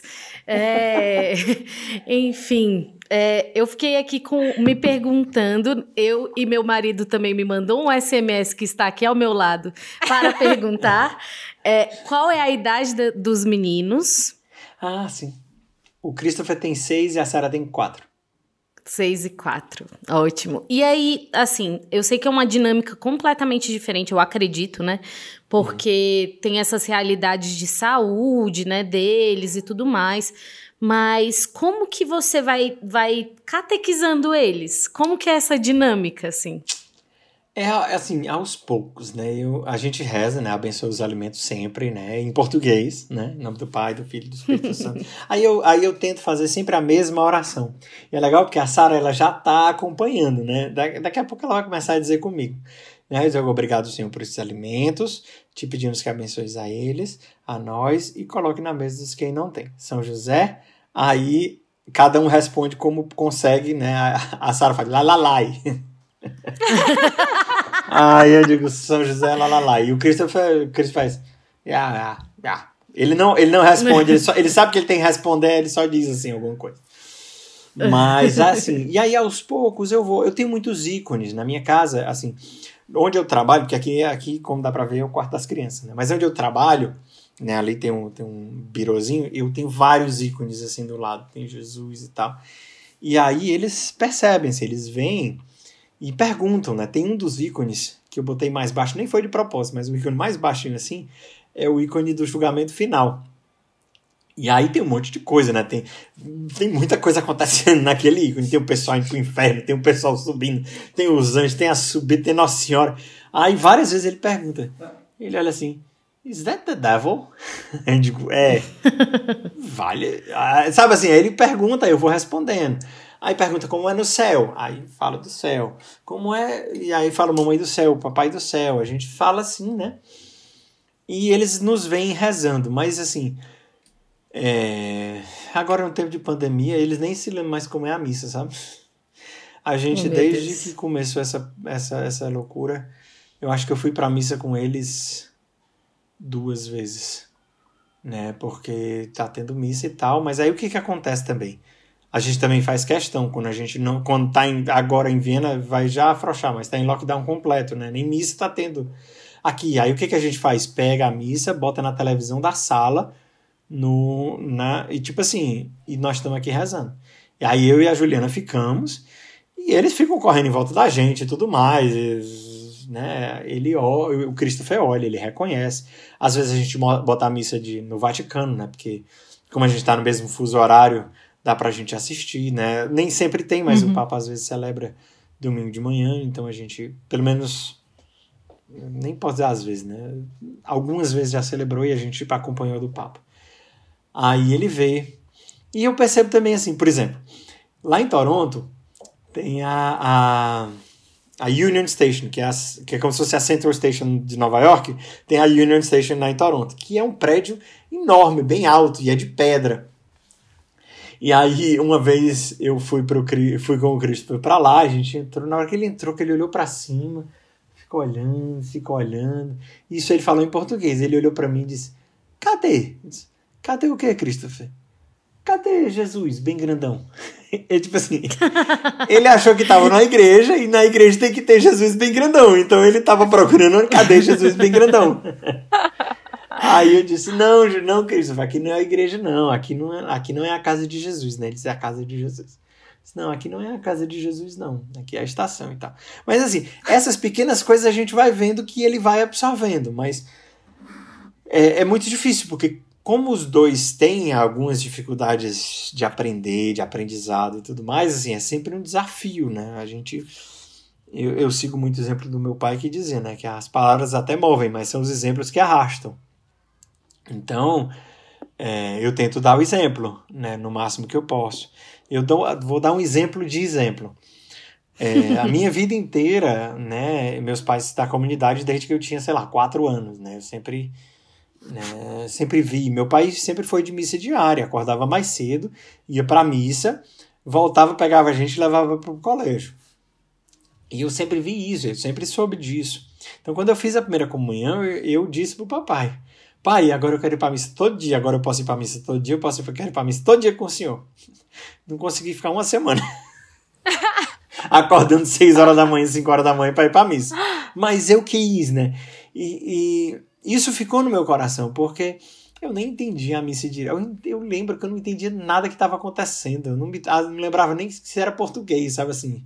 A missa para mim era um mistério do começo ao fim, mas porque o meu pai ia todos os dias, assim, dentro de mim tinha assim, deve ter alguma coisa muito boa, porque o meu pai vai todo dia, então eu quero ir todo dia também para a missa. Né? Assim, eu tinha consciência, né, que Jesus, Eucarístico era Jesus, mas é, assim, minha cabeça de criança nem conseguia chegar nesse ponto. Mas por entende assim, o exemplo dele, mesmo sem eu entender nada, assim, ele me, atraiu para aquilo, né? Então é meio que a esperança que eu tenho também que, que os meus filhos também sejam assim, mesmo que eles não entendam agora e que eles só venham entender muito depois, que meu exemplo indo, né, a minha postura dentro da igreja e, e né, o estar de pé, se ajoelhar e tudo mais, que seja exemplo para eles e que um dia eles aprendam, né? Mas por enquanto ainda é muito difícil. Eu levo eles Aí querem correr, quer sair, não, não quer ficar dentro, e, e quer conversar, e quer jogar no, no, no, celular. E às vezes eu dou o celular para joga-me, pelo amor de Deus, só para de gritar, porque. Mas faz parte, né? E aí, né? quando a gente vai para uma igreja nova ou para uma missa nova, normalmente eu vou falar com o padre: olha, padre, minhas duas crianças são especiais.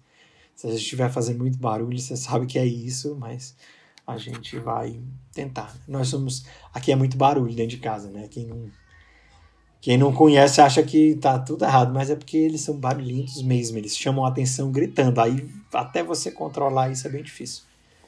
E é capaz até vocês escutarem algum dos gritos deles. Eu não tô, eu tô de Eu fone, acabei mas... de escutar uma vozinha assim. A gente tá escutando vozinhas. é. Mas casa com criança gritaria é, mesmo, filho. É. Casa com criança oh, gritaria. O, que eu, o que eu tava me lembrando aqui enquanto você falava. Vou falar de Bárbara de novo. Bárbara, minha polonesa, minha filha. polonesa que tem, assim, os meus olhos e o meu cabelo. Mas, enfim os meus olhos, porque eu, os olhos dela são azuis e o cabelo porque ela é loira, né? E aí, enfim, é bem parecido mesmo. aí, é, mas engraçado, assim, porque ela teve uma experiência com Deus aqui no Brasil, quando ela veio estudar. Uhum. E aí, é, hoje, quando ela vai rezar, ela reza em português. E ela tá na Polônia. Uhum. E aí, ela, até esses dias, ela deu uma entrevista num podcast lá na Polônia. E aí ela falou assim que para ela é Deus é brasileiro, porque ela encontrou passaporte verde e tudo. A Deus né? do Brasil, exatamente. Então, é, até o título do podcast né, é, é Deus é brasileiro. Enfim. É. Porque ela foi tendo essa experiência, assim. Então, eu acho interessante essa dinâmica, né? Porque como Deus se apresenta, né, para nós é, é uma coisa de, que fica marcado, né, na nossa identidade, Sim. né? As crianças, eu acho que elas vão ter uma experiência multicultural de Deus, porque já tem uma casa que é multicultural. Sim, sim. uma fala inglês, a outra fala em várias línguas já. É. Vocês entre si já falam outra coisa, né? Mas assim, é, essa, essa experiência com Deus ela vai também se fixando na cultura, né? Uhum, Parece uhum. assim, né? Uma, uma graça especial. E aí é, eu estava me lembrando de uma outra coisa que é essa provavelmente, né? Talvez as crianças elas não entendam tão, tão bem ali aquilo que está sendo dito, mas eu imagino e aí é essa a minha pergunta, hum. o quanto elas te falam de Deus. Né? Eu acredito que ali, pelas limitações delas, às vezes você se enxerga também nas limitações delas, né? E, enfim, no seu, na sua relação com Deus, né? E como tem sido isso na sua paternidade, né? Como tem sido essa experiência? Eu acho que, assim, eu acho que a, a Débora no, no episódio passado ela deu uma o ultimate maternidade ali. Mas Sim. assim, mas é, é, é, isso que ela fa é isso que ela falou é muito é muito concreto. A gente sente isso muito concretamente. Assim, ver que aquele serzinho ali depende de você para tudo é, é, é, muito é muito forte, né? Mas é, outro dia a gente estava falando com uma psiquiatra e, eu estava falando assim da, da, minha dificuldade em relação à questão da, da minha educação com o Christopher. Por quê? O meu pai, muito cedo, mandava a gente se virar, sabe? Eu me lembro que eu tinha 11 anos de idade, meu pai, meu pai olhou pra gente e disse: Ó, oh, você vai pegar o 42, é o ônibus passa aqui na porta do colégio, você vai descer na parada que é dois quarteirões lá de casa e pronto.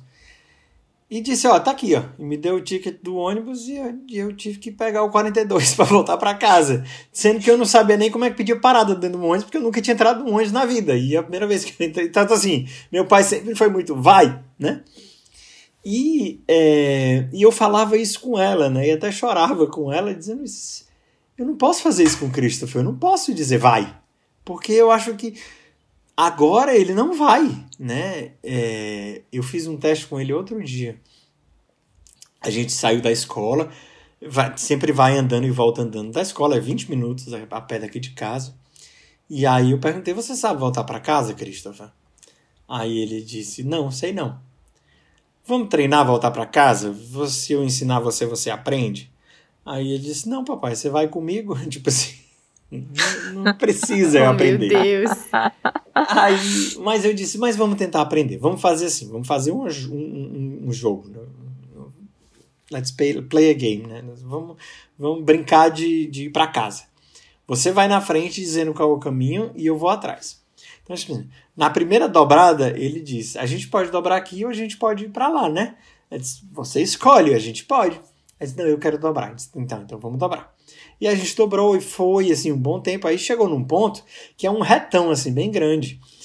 E aí chegou assim, a gente andou um quarteirão, dois quarteirões, ele parou e disse, Daddy, o que foi, Cristo? Eu já tinha até esquecido dessa história de ir pra casa, porque ele já estava distraído. Aí eu virei, o que foi, Christopher? Aí ele disse, I don't know. Disse, o que, que você não sabe? Eu não sei onde é que eu vou dobrar, eu não sei onde é que eu vou dobrar. Aí disse, oh, meu filho, não se preocupe não, vem cá, a gente vai aqui direto, vai até o supermercado, a gente vai direto aqui, vamos lá. E, e assim, isso foi assim, foi uma experiência, como eu falei, né? Foi uma experiência de Deus de dizer, Jesus, ó, de novo, segura a minha mão e me leva porque eu já, eu já vivi o tempo suficiente, já troquei de cidade o suficiente, já troquei de missão o suficiente para saber que Deus me bota onde Ele quiser e que não é, não sou eu que escolho, não sou eu que decido, né? É Ele que me leva. E, e hoje, assim, né, né nesse, ontem, né, quando estava trazendo para ele, estava dizendo, né, Jesus, me ajuda também a guiá-lo, né? A, a, a para mim foi muito um foi muito um contrário, não foi tipo assim, tu cuida de mim como eu cuido dele, mas foi assim, Jesus, eu preciso de ti porque ele precisa de mim.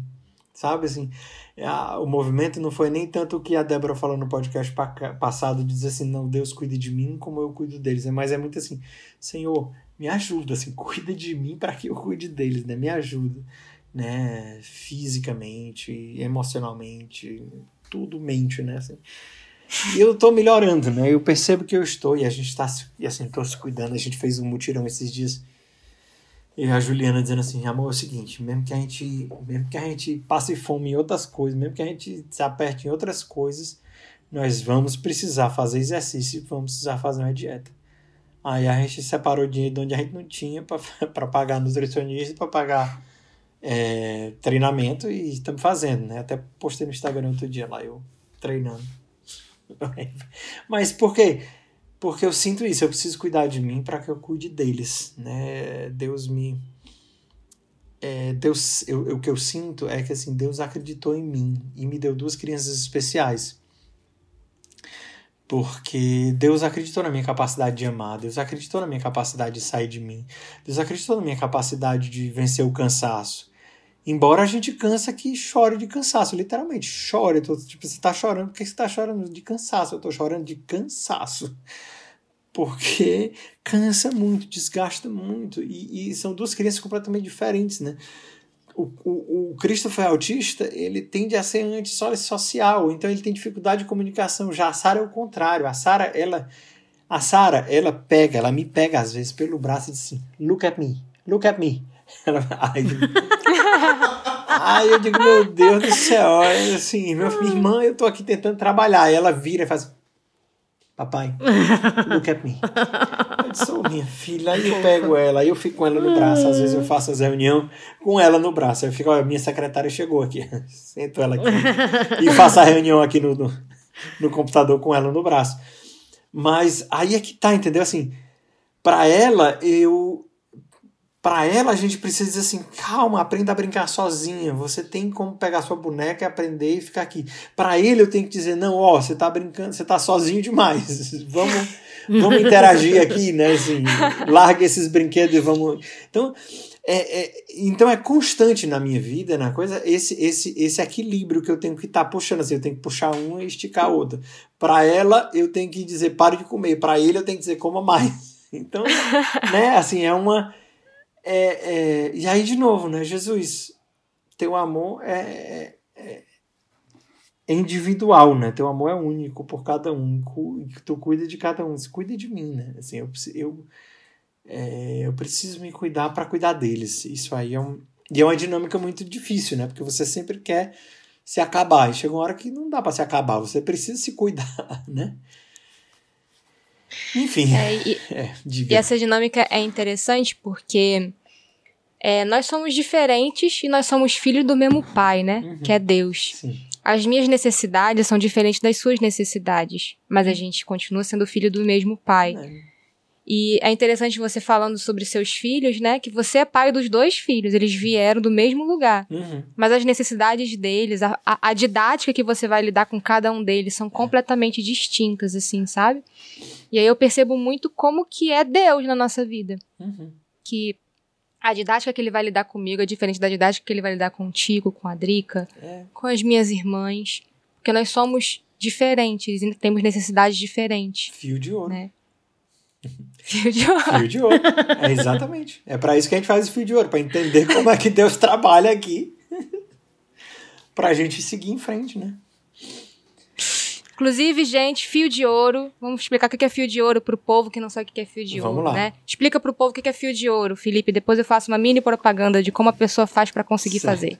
O fio de ouro, né? Tecendo o fio de ouro, para ser mais preciso no nome, é uma, é, não é só um livro, mas é uma maneira de você olhar para a sua própria vida aos olhos de Deus e, como o nome sugere, tecer com o fio de ouro do seu nascimento até hoje a, a, a, ação de Deus ali naqueles momentos.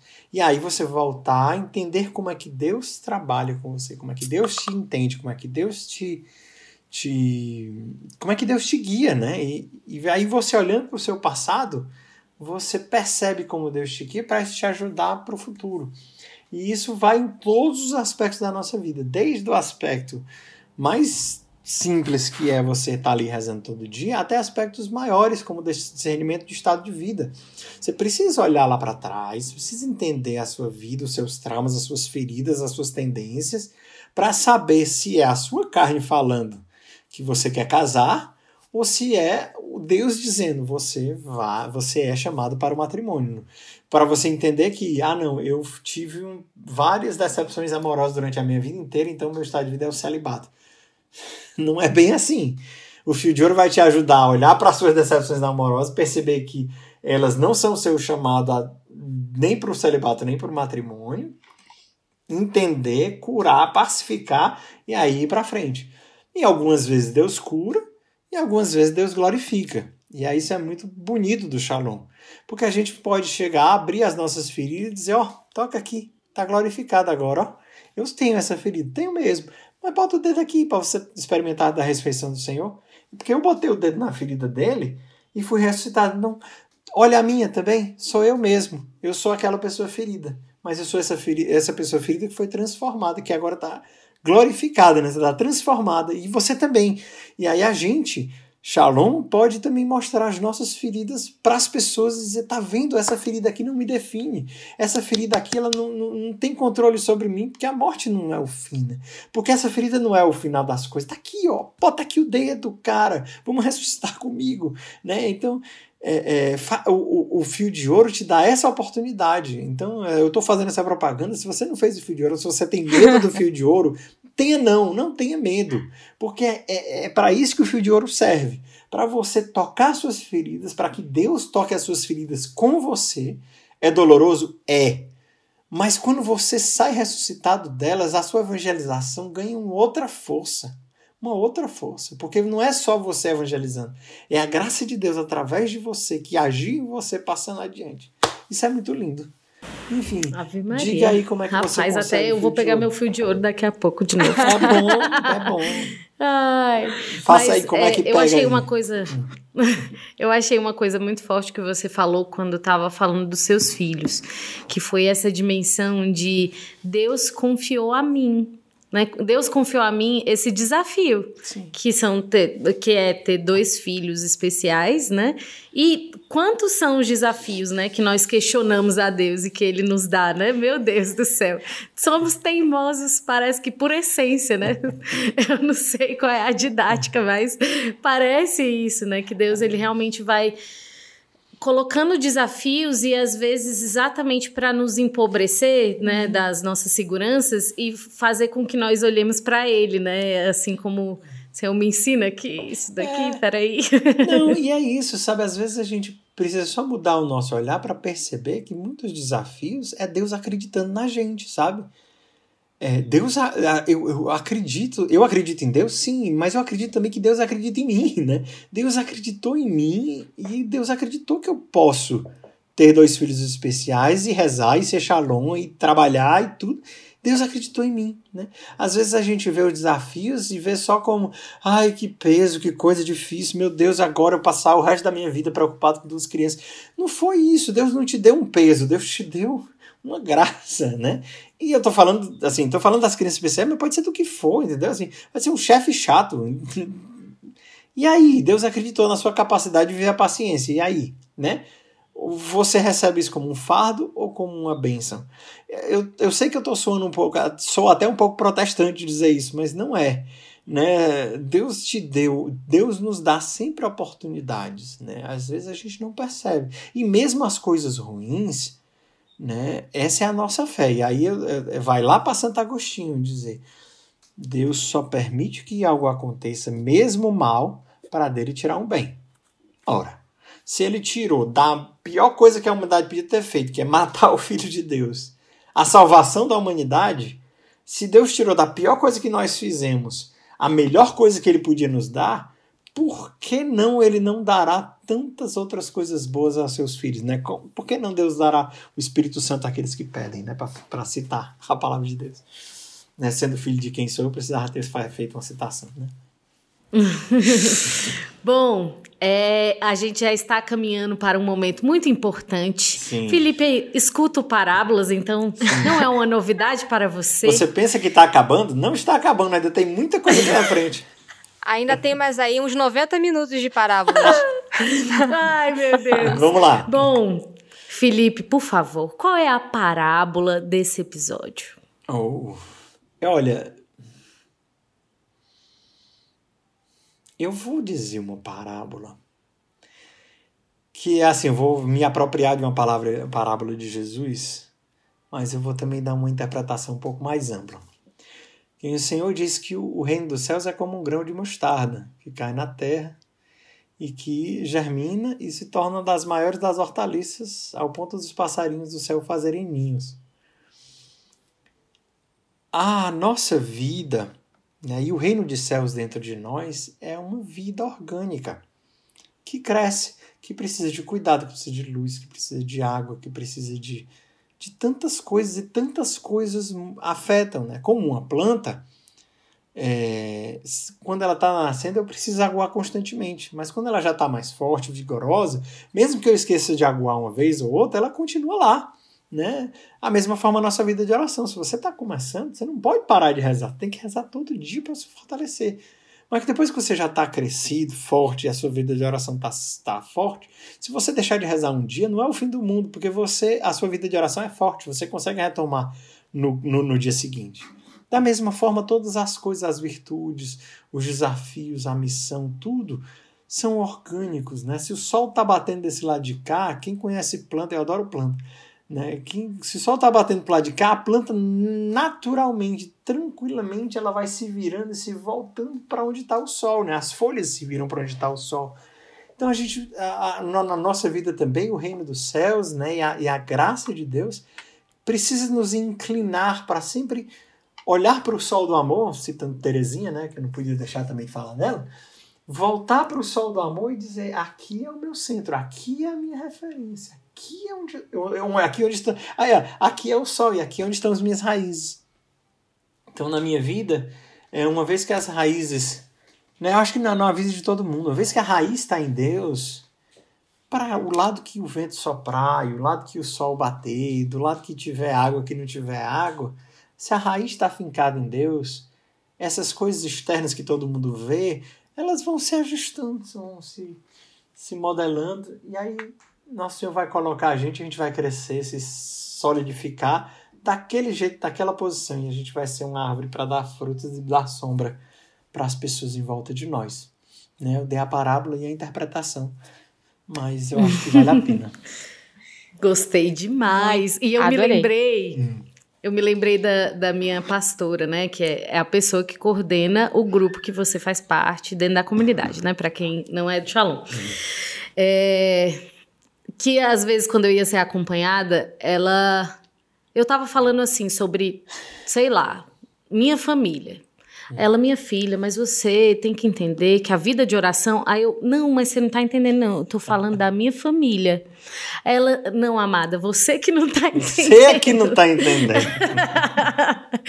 mas é que tudo na nossa vida fala sobre a vida de oração. E se não falar, é porque tá meio que errado, assim, né? Porque de fato todas as nossas perguntas elas são respondidas por meio da vida de oração. Todas as questões que nós trazemos né, no nosso coração, seja medo, sejam desafios, nós precisamos levar a luz de Deus, né? Uhum. Colocar ali diante da, da luz de Deus, porque Ele vai iluminando a nossa consciência, Ele vai nos dando um entendimento é, realmente, assim, eu acho que não teria como ser diferente essa parábola, né? E, e agradeço a Deus e agradeço também a sua vida Nossa.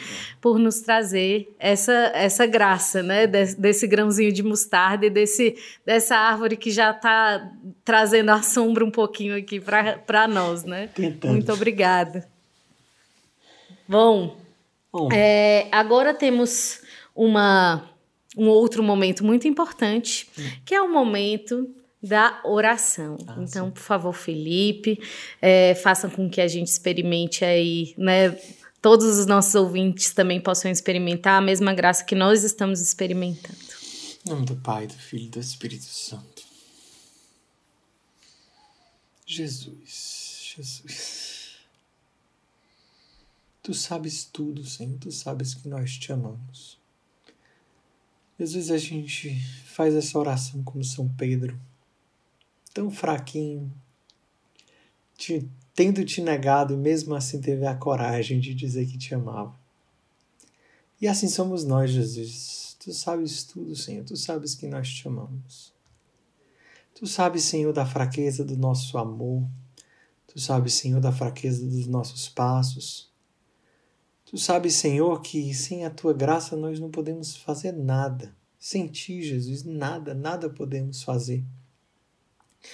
Por isso nós te pedimos, Senhor, como tu mesmo, tu mesmo disse que se os maus sabem dar coisas boas a seus filhos, quanto mais o Pai do céu não vai dar o Espírito Santo a quem lhe pede. Por isso a gente está te pedindo hoje, Jesus, nos dá o Espírito Santo para que a gente, conduzido pelo Espírito Santo, possa fazer a tua vontade, abrir os nossos olhos, enfrentar os desafios, as dificuldades e as lutas de cada dia. Senhor, nós confiamos que tu tens misericórdia de nós, nós confiamos em ti.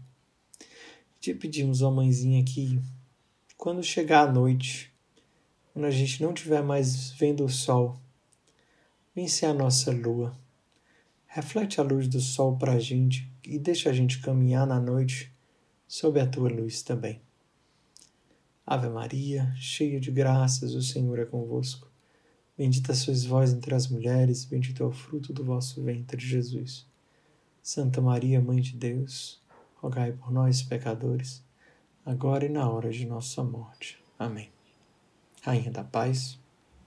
Dai-nos a paz. paz. Pai do Filho e do Espírito Santo. Amém. Amém. Gente, que oração simples e fecunda. Chegou aqui, chegou aqui. Bom, é, já caminhamos quase para o fim, né? A, a, luz já está no fim do túnel. Aleluia. Por favor, Felipe, uma, um livro, indique um é, livro para nós. Um livro que eu tinha programado para indicar já foi indicado no primeiro episódio. Relato de um Peregrino Russo. Então eu vou ficar só lembrar que esse livro já foi indicado e eu quero indicar. Esse livro mudou a minha vida de oração completamente. Eu li do meu postulantado faz 22 anos que, que eu que eu li esse livro, 23 anos que eu li esse livro, mas ele mudou a minha vida de oração completamente. Então eu recomendo que todos leiam, mas então como esse livro já foi recomendado, então não vale, eu vou aproveitar e recomendar outro. eu queria recomendar Leve a Sério a Sua Vida Espiritual, de Emi Nogueira. Esse livro é leitura obrigatória para qualquer ser humano. E aí, se você for da comunidade católica Shalom, eu não sei o que você está fazendo da sua vida que não leu esse livro ainda. Porque esse livro é fundamental. E aí eu vou contar uma pequena anedota sobre esse livro. É, eu não queria. Eu, eu, eu vou contar os nomes, eu vou dizer logo os nomes pronto. É porque eu não queria dizer os nomes da dupla. Mas conta, é, conta. teve um. É, a minha mãe era do Conselho Geral, alguns anos atrás, né? E eles fizeram uma confraternização do conselho e fizeram um amigo secreto. E o padre Carlian tirou a mamãe, né? No, no, no amigo secreto. E aí o padre Carlian, quando estava descrevendo a mamãe, a primeira coisa que o padre Carlian disse, não, essa pessoa leva a sério a vida espiritual dela. Aí a Amy disse, opa! Isso é interessante. Alguns anos depois, ela publicou um livro com esse título. Mas Pequena anedota. Oh, meu Deus, foi amei, isso. amei. Enfim, ela, mas é muito bom, gente. Se você não leu, é maravilhoso. A Amy fala como foi que ela aprendeu a rezar. Pelo amor, você quer melhor professora do que a Amy Nogueira? Eu não sei não. Você tá, tá muito exigente. Enfim. Para quem não sabe, Amy Nogueira, cofundadora da comunidade Shalom, incrível, incrível. Ela ajudou a escrever o, o Fio de Ouro, que nós comentamos aqui hoje, e tantos outros, tantos outros livros, inclusive esse Sim. livro que fala sobre vida espiritual. Eu queria indicar então... mais um livro. Fica esse livro aqui não é ah, Level Hard, não. É porque quando eu falo o nome do autor, o povo diz, não, é Level Hard, não vou ler. São João da Cruz é o autor desse livro. e ele não é, esse livro não é Level Hard. É um livro, é um level ok. Se você já rezou alguma coisinha, você você vai conseguir ler, você vai conseguir entender e eu garanto que vai, você vai gostar. E mesmo que você chegue uma hora que você não entenda mais, pode parar, mas pelo menos você começa. É, é o tipo do livro, é o Cântico Espiritual, não disse o nome do livro, não. O Cântico Espiritual é o nome do livro. É o tipo do livro que você tem que ler mais de uma vez na sua vida, porque você não é, não é um é, é, igual ao livro da vida. Você não pode ler uma vez só na vida, né? Tem que ler várias vezes. A cada dois anos, três anos você tem que pegar ele de novo e ler de novo. E o cântico espiritual é um desses. Se você não conseguir entender, pode parar. Daqui a uns dois anos você pega ele de novo, você vai conseguir avançar mais um pouquinho. E assim vai.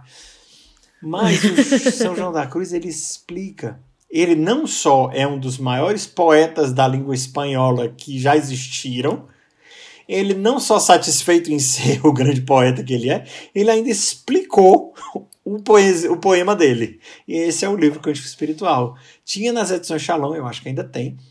E é muito bom, né? São João da Cruz é maravilhoso. E, e mesmo para iniciantes, né? iniciantes que eu digo assim, para quem já está rezando, não é para quem não re, nunca rezou nada, né? É para quem já está fazendo um pouquinho de oração pessoal.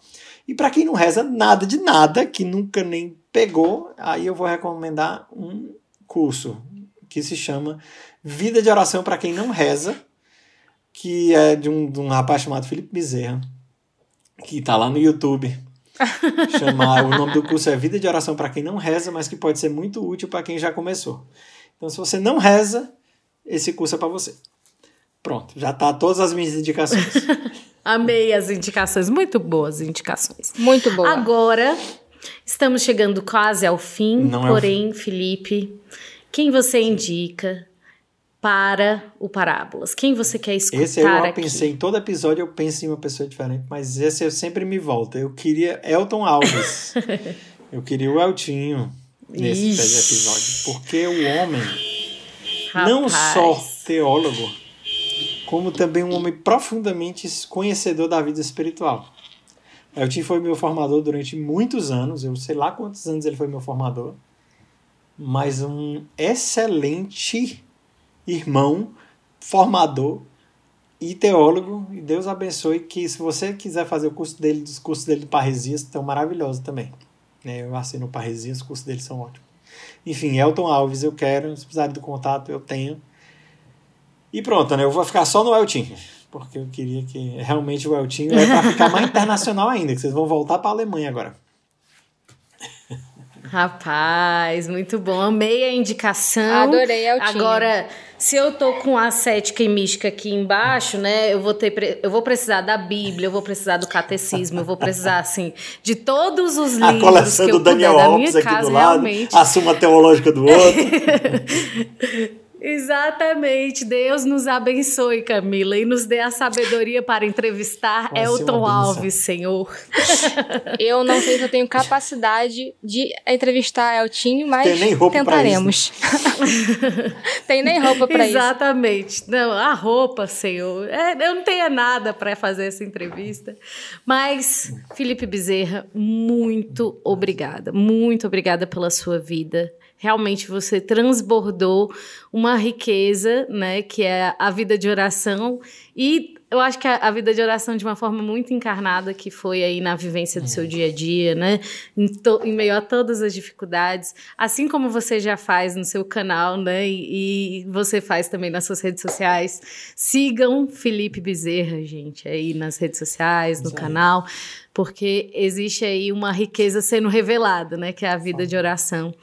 E muito obrigada mesmo pelas suas palavras, obrigada pelo seu amor ao carisma Shalom, né? Dá para ver pelas suas, pela forma com que você fala do carisma, tanto que você ama essa comunidade. Muito obrigada mesmo, né? E foi um grande prazer tê-lo aqui. Enfim, é isso. mesmo. É isso, muito obrigada, Felipe. Você, assim, é um amigo muito precioso pra mim, você sabe, né?